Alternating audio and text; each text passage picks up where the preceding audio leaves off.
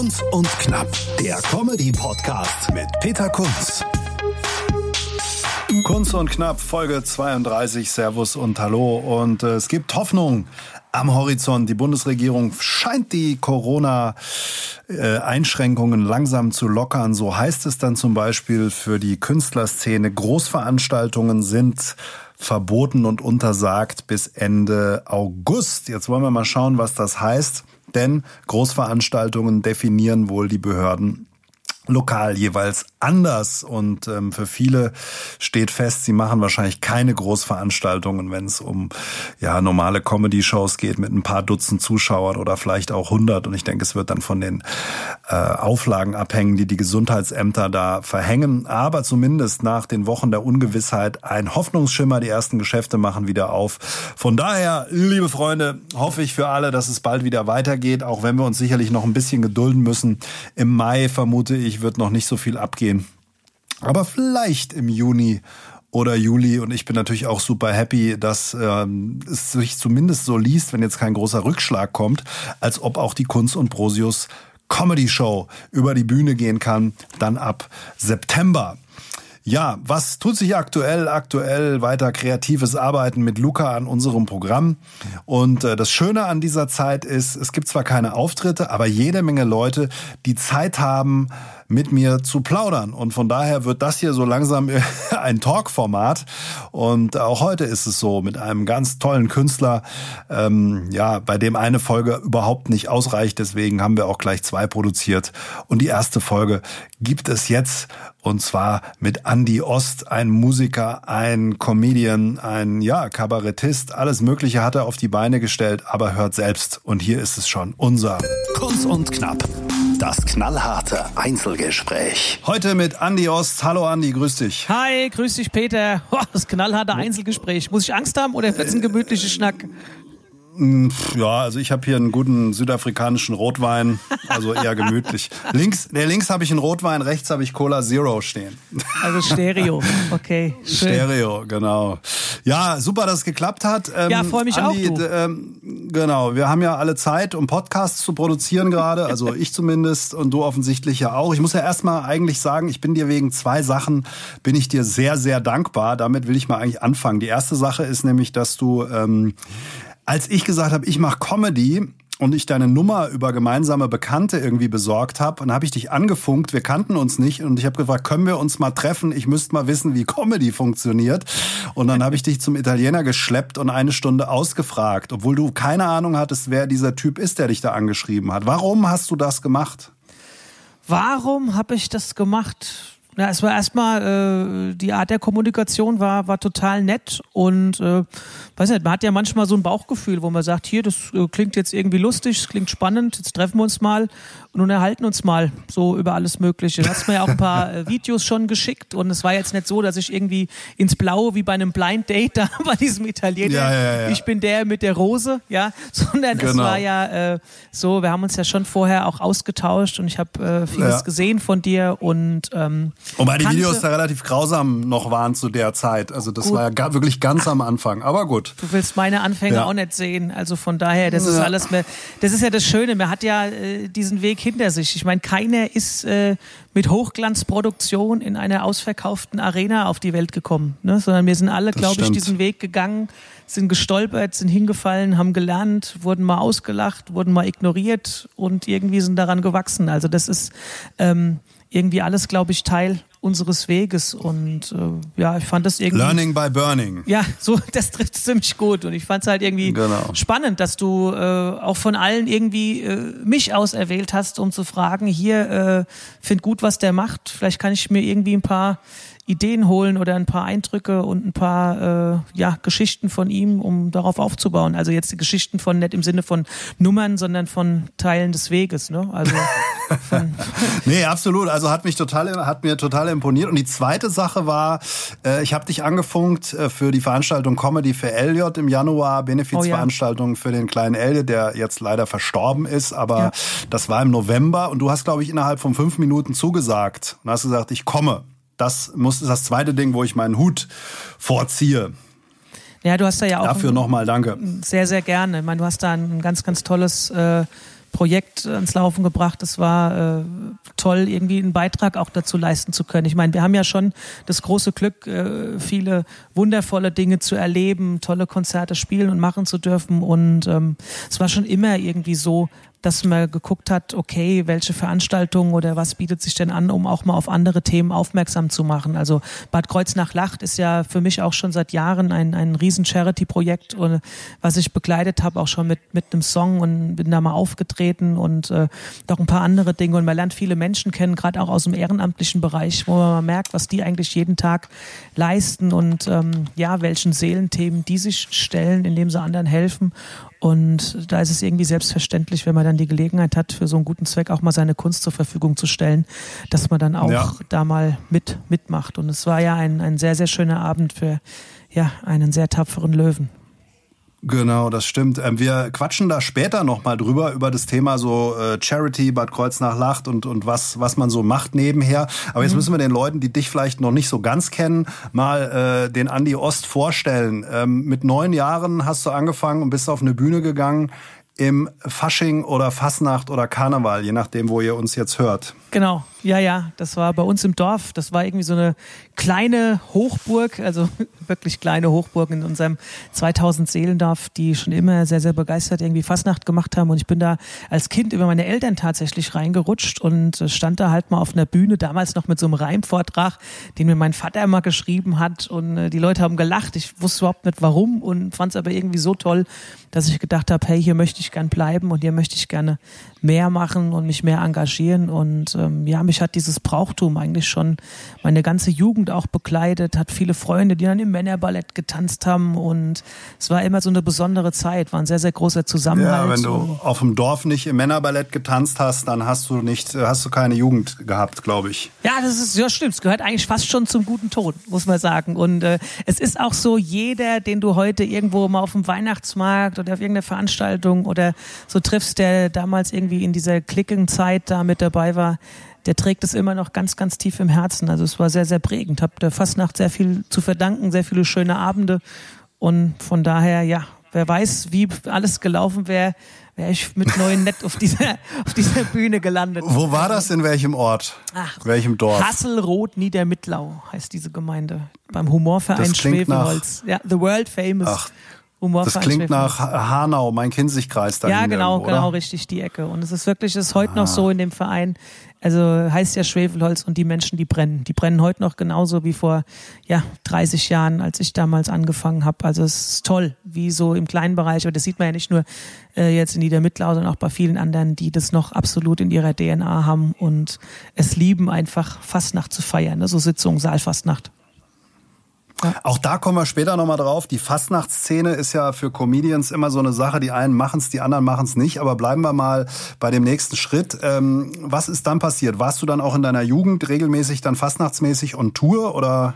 Ja, ja, tatsächlich. Was, also ich habe so. äh, wirklich jedes Jahr äh, Vortrag gemacht. Also das ging Reimvorträge und dann irgendwie so mit elf, zwölf Klassiker halt Schülerband gehabt und irgendwie ähm, Klavier gelernt, Gitarre gelernt und dann irgendwie halt versucht, so Dinge halt mehr und mehr in Vorträge einzuweben. Also Musik hat mich auch schon immer genauso fasziniert und begeistert und ähm, ja hatte da halt irgendwie dann damals so so Kindheitsidole, ne, ob das jetzt mal ein Otto war oder später Bernd Stelter habe ich verehrt und und und äh, Willy Astor und Harry Brockner und wie sie alle heißen, die Musikkomödie oder Parodie gemacht haben und irgendwie hat einen das dann so getragen. Ne? Man wollte dann irgendwie lernen, mhm. wie machen die das, was haben die so für äh, Pointen, wie kommen die da drauf und man hat so versucht, so seine eigene Comedy-DNA dann zu finden über, über viele, viele Jahre, die das äh, natürlich gedauert hat. Ja. Okay, das heißt, du hattest einerseits die Fähigkeit, Musik zu machen mit deiner Band, hast dich da ausgetobt und hast auf der anderen Seite das Thema, ich sag mal im weitesten Sinne Comedy, Bühne, äh, Klamauk, Nonsens, die ähm, bist quasi über beide Flügel gekommen, links wie rechts. Ja, so, sozusagen. Genau. Ja. Wobei äh, das tatsächlich halt haupt, äh, auf die Fastnacht beschränkt war. Ne? Also das, mhm. ich habe jetzt nicht irgendwie das Jahr über. Gut, damals ist auch, also glaube ich, so Mitte der 90er ist ja so diese ganze äh, Comedy-Szene überhaupt erst richtig explodiert. Ne? Da gab's RTL Samstagnacht Anfang der 90er, was ja. irgendwie wahrscheinlich über 80 Prozent Marktanteil hatte, jeden Samstag, wo das über den Bildschirm ging. Montags in der Schule wurde über nichts anderes geredet als über die Sketche, die die gemacht haben. Und so fing das ja erst an, dass Stand-up wirklich auch in Deutschland oder überhaupt Comedy Fahrt aufnahm. Ne? Dann gab's die Wochenshow und immer mehr so Rüdiger Hoffmann und wie sie alle heißen, Michael Mittermeier haben sich dann daraus irgendwie entwickelt, äh, mit eigenen Comedy-Formaten wirklich so deutschlandweit auch äh, große Hallen zu spielen. Zumindest sofern ich mich, soweit ich mich daran erinnern kann. Ich meine, nee, das stimmt schon. Vorher gab's vorher gab's nur Otto, Otto und Fips Asmussen Otto, und dann gab's noch äh, Loriot. Äh, und Heinz Erhardt, ne, so Rudi Carell, klar, ja. äh, so die großen Samstagabendshows. Aus der Schweiz, und, äh, ja genau. Etliche so Legenden und dann, äh, ja, äh, war das so die Zeit, wo dann so vieles irgendwie in die Richtung halt anfing und man dann so, ja, geguckt hat, hat äh, sich Songs rausgehört, hat die versucht nachzuspielen. Pur damals, Roxette und wie sie alle heißen, hat immer geguckt, auch so ein bisschen mit einem Auge, okay, was davon lässt sich denn irgendwie auch auf, auf Fastnacht übertragen. Ja. Mhm. Beruflich hat sich dann aber erstmal in eine ganz andere Richtung verschlagen. Ja, das stimmt, das stimmt tatsächlich. Bin also 2001 dann schon nach dem, nach dem Abi und Zivildienst äh, weitergezogen. Was hast du für einen Abischnitt? Bremen. Ach du, das willst du gar nicht wissen. Doch, äh, ist bestimmt besser als meiner. Jetzt bin ich gespannt. Ich weiß, ich weiß es echt. Ich glaube, ich habe 2,7 gehabt. Ja, ich habe 3-1. Oh, aber 3-1 hieß immer, das ist das Party-Abi. Drei, alle, ja, also alle, die äh, es haben krachen lassen, also jetzt aber im, im positiven Sinne, die äh, auf jeder Party immer im Zentrum standen, die haben alle 3-1 geschafft. Also bist du, glaube ich, in sehr, ja. sehr guter Gesellschaft. Kreative Köpfe schaffen 3-1, mehr ist nicht drin. Ja, ja. okay. Gilt, ja. Nee, zwei, Aber ich habe dich unterbrochen. Also nee, nach glaub, dem Abi. 2-7, genau. Und dann nach, nach Bremen gezogen und ähm, ja, habe dann äh, Pilotenausbildung gemacht. Das war so mein seriöser irgendwie Lebenstraum, den ich so hatte und äh, wollte unbedingt fliegen und war heilfroh, als dann diese ganzen Aufnahmeprüfungen da beim Deutschen Zentrum für Luft- und Raumfahrt in Hamburg irgendwie positiv durchlaufen sind und dann ja sind wir da in Bremen und Phoenix ausgebildet worden. War eine extrem tolle, tolle Zeit mit sehr, sehr wertvollen Da fängt man Menschen. erst mit einer Cessna an, oder? Piper, Piper Archer. Piper Archer okay. war das erste Flugzeug und dann eine Beechcraft Bonanza. Das war die zweite. Ja. In Phoenix über die Wüste. Genau. Wie, wie, darf man sich das vorstellen? Dieses, dieses Phoenix, also in Phoenix war ich schon mal, da ist ja hauptsächlich mhm. Wüste, eine ganz nette Innenstadt mit äh, so einer kleinen Einkaufszone, Partymeile, so ein bisschen abends schon auch was los. Und wie war so der Tagesablauf da? Ja, wir hatten äh, auch Theorieunterricht. Also wir sind irgendwie morgens geflogen und dann hat man nachmittags Schule und dann noch Flugvorbereitung, wieder für nächsten Tag oder umgekehrt. Ne? Frühschicht, Schule, nachmittags fliegen, Flugvorbereitung. Und ähm, ja, es war aber auch nichtsdestotrotz zwischendrin auch ein bisschen Zeit ja, für Geselligkeit, um ähm, ja irgendwie sich auch privat auszutauschen, einkaufen zu gehen, weil wir waren äh, die Arizona Diamondbacks, die Baseballmannschaft hat zu unserer Zeit tatsächlich die World Series gewonnen, also da war richtig was los. Wir haben die Phoenix Suns öfter mal gesehen, Basketball spielen und ja, uns die Zeit eigentlich da so ganz gut vertrieben, haben viele auch rundherum angeguckt, touristisch am Wochenende. Also wir sind da alle sehr, sehr zusammengewachsen als Menschen in der Zeit auch, muss ich sagen. Ja, kann man es schon, kann man es schon, kann man es schon aushalten. Und dann bist du dann auch geflogen, ganz normal als Pilot.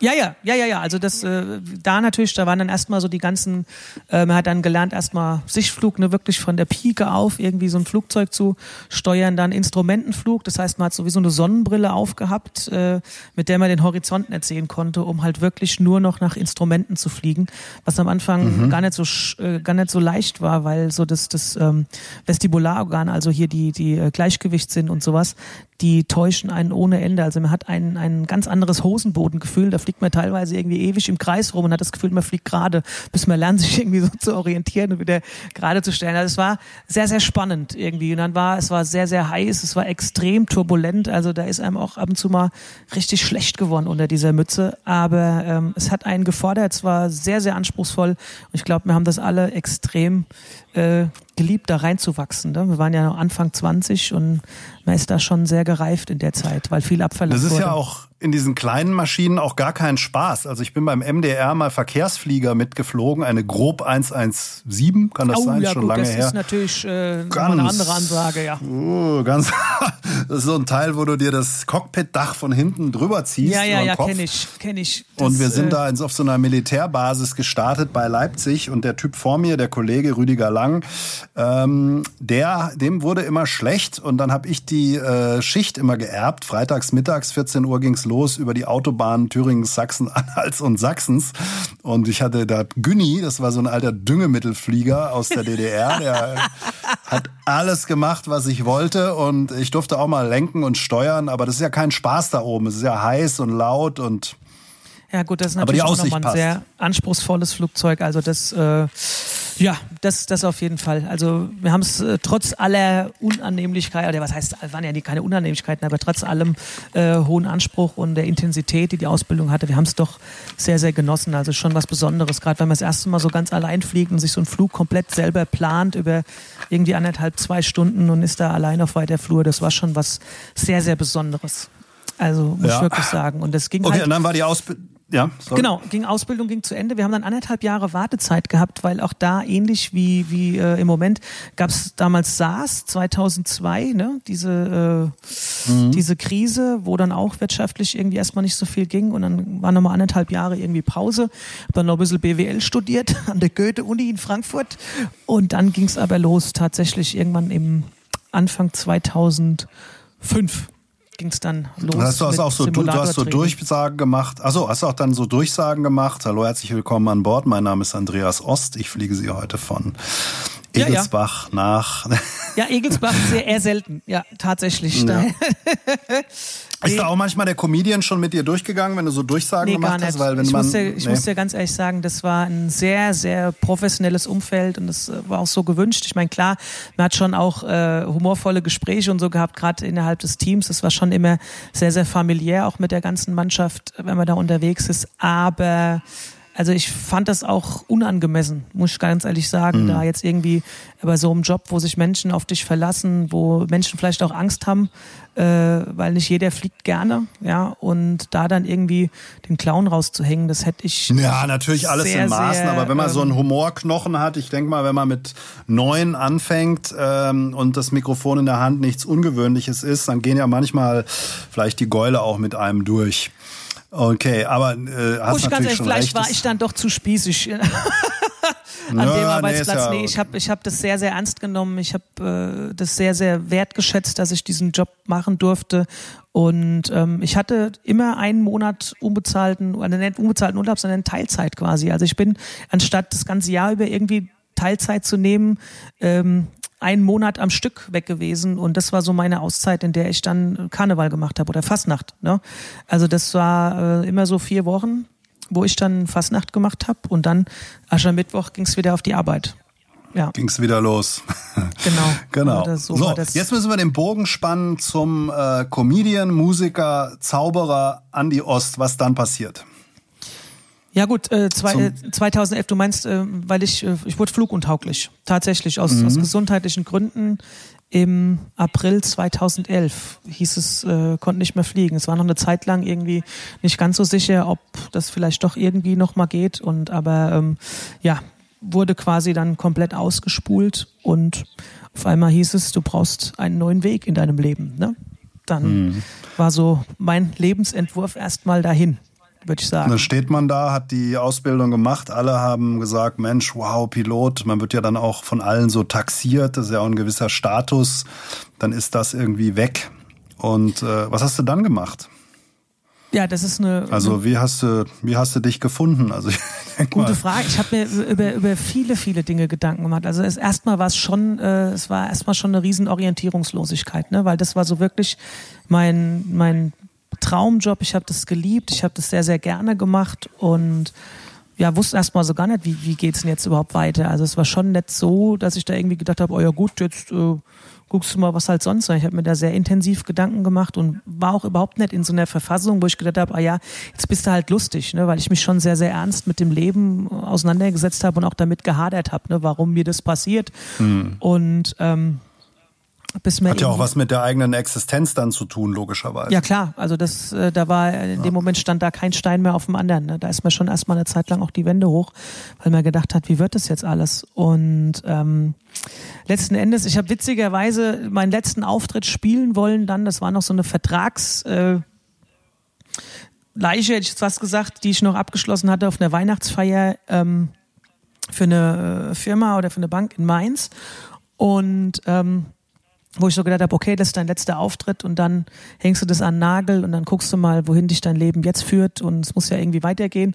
Und bin dann von der Bühne runter und der Auftritt, habe irgendwie so gedacht, okay, das, letzte Mal, verabschiedest dich, ich habe alles gegeben, lief total toll. Und äh, mein jetziger Manager, der war zu diesem Zeitpunkt auf dieser Weihnachtsfeier. Und der hat dann ein Jahr lang sozusagen an mir geklebt und gerüttelt und geschüttelt und gemacht und hat gesagt, du musst wieder auf die Bühne gehen ob du willst oder nicht. Und ich wollte erst mal eine ganze Zeit gar nicht. Und ähm, ja, dann kam meine Tochter zur Welt 2012 und ich habe darüber ein Programm gemacht was es heißt für mich, Vater zu werden, ne? was man so erlebt hat in den Monaten. Und das war irgendwie so ein, ein Selbstläufer. Die Menschen haben das Programm unwahrscheinlich geliebt, auch heute noch irgendwie, wenn ich Konzerte spiele, äh, werde ich angesprochen, ach, das war so schön damals. Und entweder, wenn ich es spiele, äh, sagen sie, ach, Gott sei Dank habe ich es nochmal gehört. Und wenn ich denke, jetzt haben sie es alle schon gehört, jetzt spielst du es mal nett, kriegst einen Anschiss, warum du nicht Nummern aus dem Programm gespielt hast. Also das ist äh, spannend, weil das anscheinend einen sehr, sehr bleibenden, sehr tiefen Eindruck bei den Menschen hinterlassen hat. Und Bei da, dir muss man ja nachfragen, wenn du sagst Programm gemacht, war das jetzt Musik oder äh, es war ein Fastnachts, oder es war ein Fastnachts, Fastnachts ah. Comedy Musikprogramm, richtig. Also über die Fastnacht tatsächlich, wo ich gesagt habe, okay, jetzt machst du hier ähm, äh, ein Fastnachtsprogramm darüber. Und das war so der Moment, wo ich irgendwie so das Gefühl hatte, okay, jetzt nimmt das Leben dich an die Hand und sagt, äh, geh da mal lang und guck mal, wie weit du kommst. Also da ist dann ganz, ganz viel passiert, wo dann mehr und mehr Auftrittsanfragen kamen und ich habe damals noch gesagt, ach, ich weiß nicht und wirklich und ruft mal da beim Alex an, ne, so bei, bei meinem Management. Äh, und dann hat der immer mehr Auftritte an Land und immer mehr Shows kamen und dann hieß es, du musst ein Solo-Programm machen. Und dann äh, kam dann im, im Herbst letzten Endes äh, das, das Solo-Programm 2013 und dann fing das alles an, so richtig so eine eigene Dynamik zu, zu bekommen. Dazu eine Frage, wenn du sagst, äh, die Nummer über die Geburt deiner Tochter, das war also an so, so ein 15 Minuten, so hört sich jetzt an, Karnevals Set. Ja, ja, ja. Genau. Ja, ja. Und dann hast du gesagt, ich muss jetzt ein Solo machen. Wie bist mhm. du da rangegangen? War das dann inhaltlich, du kannst ja nicht im Herbst irgendwie eine Karnevalsgeschichte bringen. Wie hast du dich da justiert oder was hast du gesagt, was gibt das jetzt für einen Inhalt? Naja, also ich habe schon äh, ein Programm gemacht, was relativ nah am Leben war. Ich hatte schon mal 2010 Soloabende gespielt, ne, mit Comedy-Inhalten, aber halt äh, alles andere als flächendeckend. Das waren insgesamt vielleicht sechs, acht Shows, wo ich wusste, das Material ist noch alles andere als äh, verbraucht oder warm gespielt oder ausgespielt und habe mir dann viele Inhalte da nochmal angeguckt. Ähm, was da noch passen könnte. Ich habe ja schon 20 Jahre Fastnacht gemacht zu dem Zeitpunkt. Habe geguckt, okay, welche Geschichten könntest du weitererzählen? Und dann hast du geguckt, was ist Zeitgeist im Moment? Was sind Themen, die vielleicht andere Leute oder anderen Leuten was spiegeln. Ne? So, weil, weil ich habe so festgestellt, bei mir funktioniert am besten, wenn ich stellvertretend für andere Menschen scheiter. Ne? Also wenn, wenn die sagen, ach, ein Glück ist es dem auch passiert. Oder ein Glück hat der es äh, kaputt gemacht, dann muss es mir nicht passieren. Irgendwie so. Das, das ist so ähm, etwas, wo, wo ähm, ich so den größten Schulterschluss mit Menschen hinbekomme, wenn sie sich irgendwie ein Stück weit ähm, mit mir in der Situation erkennen, sozusagen. Und ja.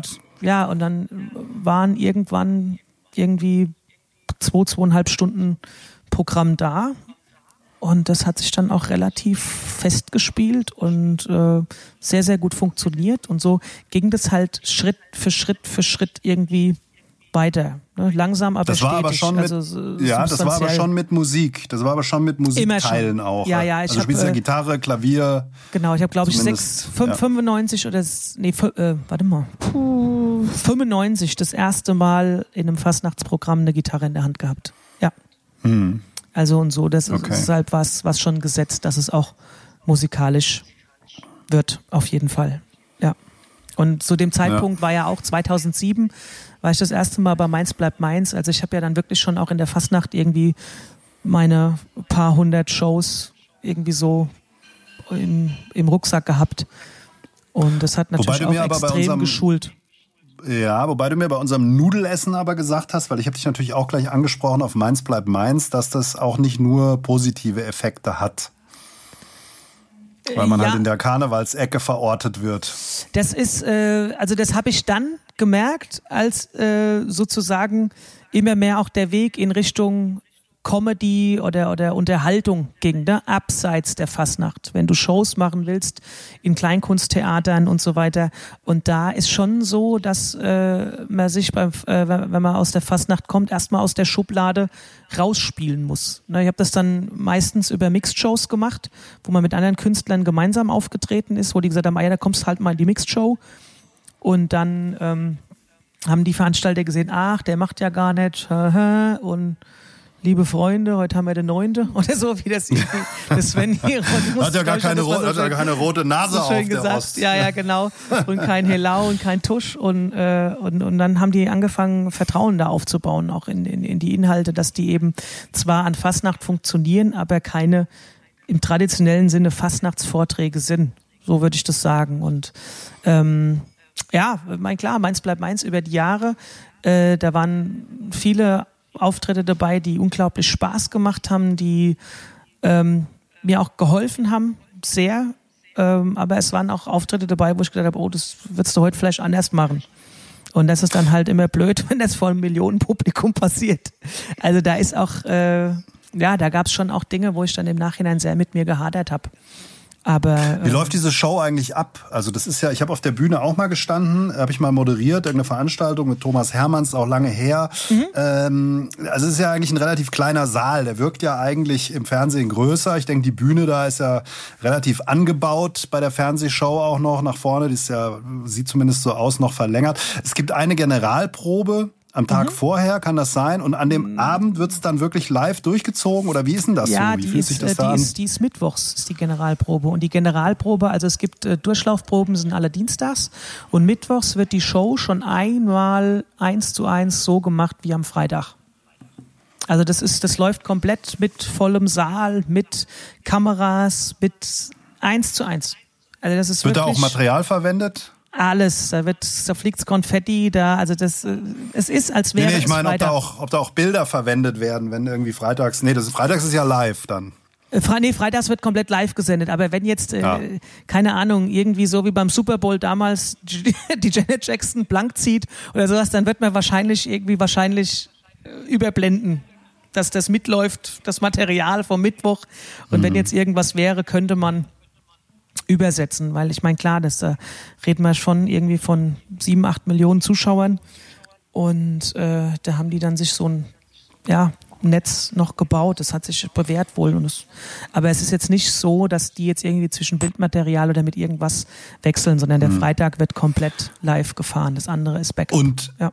Wer das kurfürstliche Schloss kennt, ganz kurz noch, das ist ja ein relativ kleiner Schuppen auch hinter der Bühne. Da gibt's ja gar nicht so viel. Ist das dann alles, wie, wie, wie geht denn das da hinter der Bühne zu? Seid ihr da alle im Hof irgendwo? Naja, nee, das hat ja, das hat ja im Hintergrund, das hat ja mehrere Etagen und dann gibt's noch das Römische Museum irgendwie, wo sich die Hofsänger, glaube ich, umziehen oder, oder das Gardeballett und äh, oben gibt's noch den, wo sonst die Pausenempfänge sind, da sind die ganzen Garderoben und da sind die Schminktische und also Platzangst kriegt man da nicht. Ist eigentlich schon, schon gut. Unten ist halt, ne, wo es der normale Backstage-Bereich, das ist halt alles Produktionsbüro und du wirst verkabelt für einen Auftritt. Also du wirst wirklich ausgelagert aus diesem normalen Backstage-Bereich. Aber es ist und alles wann, okay. Wann erfährt man, dass man da auftritt? Weil es ist ja so, die Redakteure scannen ja immer die aktuellen äh, ja, genau, Vorträge genau, aus der Saison die gehen ähm, zu jedem Verein eigentlich zweimal, schauen sich die Sitzung an und machen sich dann so ihr Bild, wie sie gerne den Abend gestalten würden. Und ähm, das Programm wird bekannt gegeben erst am Sonntag vor der Freitagssitzung. Also fünf das Tage heißt 50, vorher oder sowas. das heißt 50 Acts hoffen und 40 sind dann enttäuscht. Ich kann es ich kann's dir gar nicht genau sagen, wie viele, wie viele Programmpunkte es insgesamt immer sind. Ja, also, ja, aber es ist ja schon, schon krass. Einige, das ist und dann, fünf man, da wird vorher, unglaublich viel auch spekuliert und das ist ja, das ist so ein bisschen äh, wie wenn der, der Löw der WM-Kader benennt. Ne? Also es gibt immer Leute, die sagen, boah, hätte reingemusst und, und was will man äh, da und, und, und da wird immer ganz, ganz viel drüber diskutiert und geschrieben und getan und gemacht. Also man merkt schon, dass das einen sehr, sehr hohen Stellenwert hat für die Menschen und dass das die Menschen einfach auch bewegt, wer da diese Stadt vertritt, weil es doch eine, eine ganz besondere Veranstaltung immer noch ist.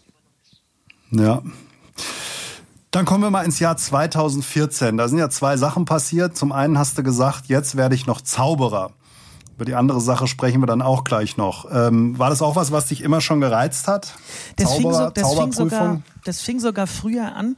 Äh, 2014 also du hast, jetzt hast einen Abschluss der, an der Akademie der, der Zauberkunst Genau, da war der, gemacht, da war der Abschluss, ja. aber die Ausbildung, die ging selbst zweieinhalb Jahre, das ging schon viel früher los. Ähm, und das fing einfach witzigerweise an durch äh, einen meiner besten Freunde aus der Pilotenausbildung, der so einen Workshop zum Geburtstag geschenkt bekommen hat.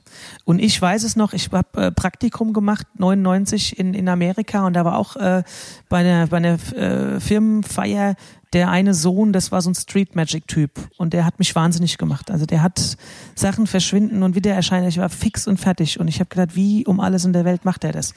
Und es hat mich so lange beschäftigt und immer auch fasziniert und so. Und äh, dann hat äh, ein Kumpel von mir äh, gesagt, hier, ich habe zum Geburtstag so einen Workshop geschenkt bekommen. Und er hat gesagt, boah, ist das geil, kann ich da vielleicht mit? So, und er hat gesagt, ja klar, melde dich an, da und da geht's hin und so. Und äh, da hat mir das äh, gemacht und es hat mich so fasziniert und so begeistert. Und jetzt hatte ich ja halt ähm, dann nach der, nachdem ich halt äh, nicht mehr fliegen konnte, auch äh, ja ein bisschen so Bedarf, mich irgendwie zu suchen, mich auszuprobieren und so. Und dann ist mir das wieder eingefallen. Und so kam dann halt diese, diese Ausbildung ins Spiel. Und das war auch eine, das war eine ganz, ganz, ganz tolle Zeit. Irgendwie tolle Menschen kennengelernt. Und man muss schon auch so über seine Grenzen springen, weil äh, ich hatte da schon immer Schiss. Das ist so irgendwie so, weil du immer denkst, oh, werde ich jetzt erwischt oder nicht? Gerade am Anfang, wenn du so die Handgriffe noch nicht äh, so sitzen. Und es ist ja so ein mhm. bisschen wie, wie ein Instrument lernen. Du musst die ganzen Bewegungen alle so langsam ausführen, dass sie halt natürlich wirken, denn nur dann sind sie wirklich täuschend. Und aber ich habe seitdem, es hat mich auch nicht losgelassen. Also ich habe hier ähm, wahrscheinlich mehr Bücher über Magie in meinem Büro als über Musik oder irgendwie persönliche Weiterentwicklung. Also das ist wirklich, ich bin, was die Theorie angeht, immer noch ein total Besessener und kann mich da reinsteigern in alles, was irgendwie so ähm, die ganz Großen sich erdacht haben und an, an Theorie auch. Es ist ja, es ist wirklich eine, eine Kunstform, die ich verehre, die ich liebe und habe zum Glück auch ganz, ganz tolle Menschen kennengelernt, die in der Zauberkunst wirklich äh, ja, Weltstars sind, muss man ja schon sagen. Und ähm, ja, es waren einfach immer sehr, sehr inspirierende Gespräche, aber ich komme leider viel zu wenig in die Vorführpraxis. Ich wünschte, ich könnte es viel öfter machen, aber ich habe einfach die Zeit. Ist das da auch so, dass man sagt, ich habe ja, ist es da so, äh, dass man auch sagt, ich habe jetzt wie sicheres Material, dass man sagt, ich habe hier den Trick XYZ, ähm, so ähnlich wie bei Comedy, dass ich sage, das Ding dauert jetzt fünf Minuten, den habe ich richtig gut mir drauf geschafft, wie der Hesse sagt, mit den richtigen Handbewegungen und da weiß ich, das Ding klappt zu 100 Prozent. Das ist eine ähnliche Mechanik? Schon, ja. Ähm, wo, wobei, äh, ich sag mal, das ist... Äh, noch digitaler, ne? weil wenn du halt irgendwo äh, dich vertust oder in deinem Flow irgendwie was auslässt oder falsch greifst oder sonst irgendwas, ähm, bei einem Gag, wenn du die Pointe durchs Timing versemmelst oder sonst irgendwas, dann kann es halt sein, dass sie weniger lachen. Aber beim Zaubern ist es halt, entweder du hast ein Wunder oder mit ganz viel Pech hast du dich in Grund und Boden blamiert und mhm. äh, da ist nicht so viel dazwischen. Und das macht es für mich noch, äh, ja, äh, wie soll ich sagen, äh, mit viel mehr Suspense. Also ich habe großen, großen Respekt vor Menschen, die äh, sich rein der Zauberkunst widmen. Viele sagen, oh, ich hätte auch mal Bock, so ein bisschen Comedy zu machen und so. Ähm, es gibt auch einige, die sensationelle Comedians sind, aber äh, also reine Zauberkunst, wo ich schon sage, boah, da, äh, da ziehe ich einen Hut.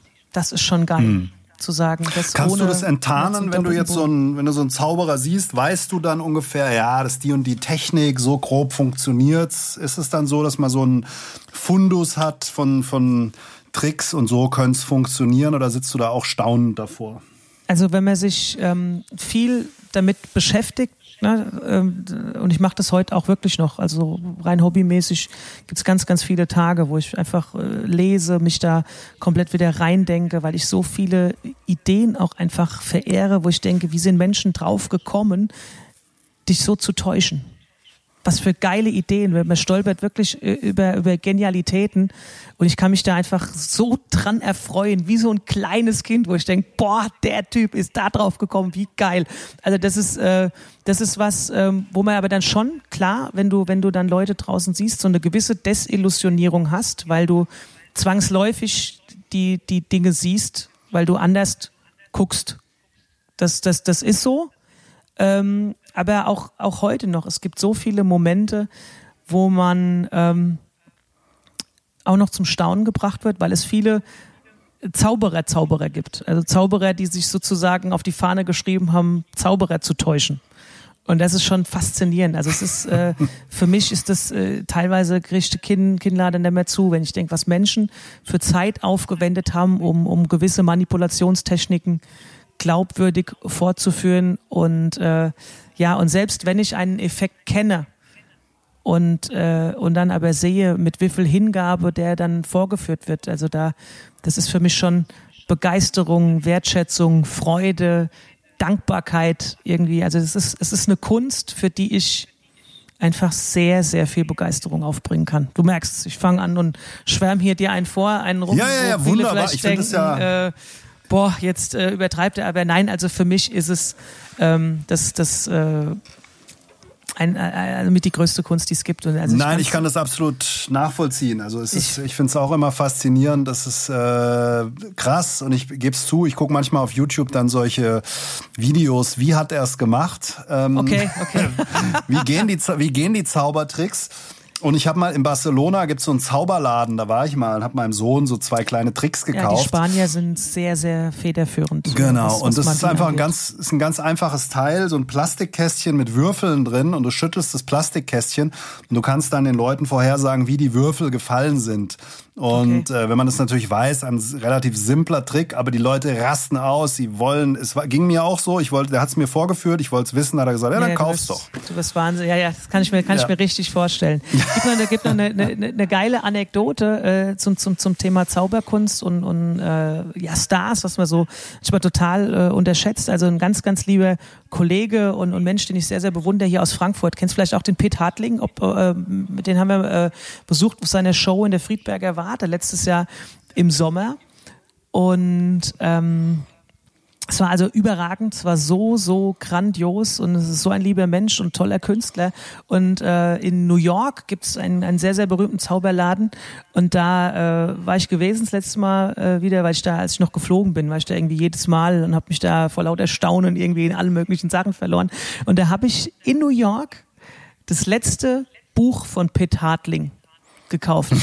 Also der, der, okay. den Pitt, sein Buch, wurde in New, in New York äh, also das, das letzte Exemplar, was noch äh, am Lager war dort, habe ich gekauft und er hat mir das verkauft mit den Worten, oh good choice, it's a masterpiece. Und da mm, siehst du mal, wow. ne? also ähm, auch äh, lieber Kerl, total geerdet. Wir haben schon so tolle Gespräche gehabt und ein absoluter Weltstar und wird also, äh, egal wo du gehst und stehst in der Szene, verehrt. Und das war für mich so, wo ich gedacht habe, oh, und ich kenne den auch noch. Siehste, weil ich mich so darüber gefreut habe. Mega. Ja, also auch eine, auch eine tolle Kunstform. Ähm, wir machen jetzt einen kleinen Cliffhanger, weil, liebe Freunde, nächste Woche gibt's Teil zwei mit Andy Ost und da reden wir dann darüber, äh, wie du 2014 nach Los Angeles geflogen bist, weil Zauberei, Comedy, alles prima, aber dann hattest du richtig Bock auf Leben und hast im Tonstudio äh, dein erstes Album aufgenommen und äh, wer, wem, wir können noch kurz sagen, wem das Tonstudio gehört hat. Und den Rest von der ganzen Story gibt's dann nächste Woche. Wer war's? Also, soll ich oder gibt's ABC? Ja, mach du, also, ja klar. Nein, wir ja, waren, ja, ähm, wir waren in äh, Calabasas äh, im Atrium Studio. Das ist das Tonstudio von Mötley Crew Drummer Tommy Lee. Und da haben wir 2014 Bock auf Leben aufgenommen. Geile Zeit. Und das, ja, und darüber quatschen wir nächste Woche in quasi Folge 2 mit Andy Ost. Tschüss, macht's gut, bis nächste Woche. Kunz und Knapp, der Comedy-Podcast mit Peter Kunz.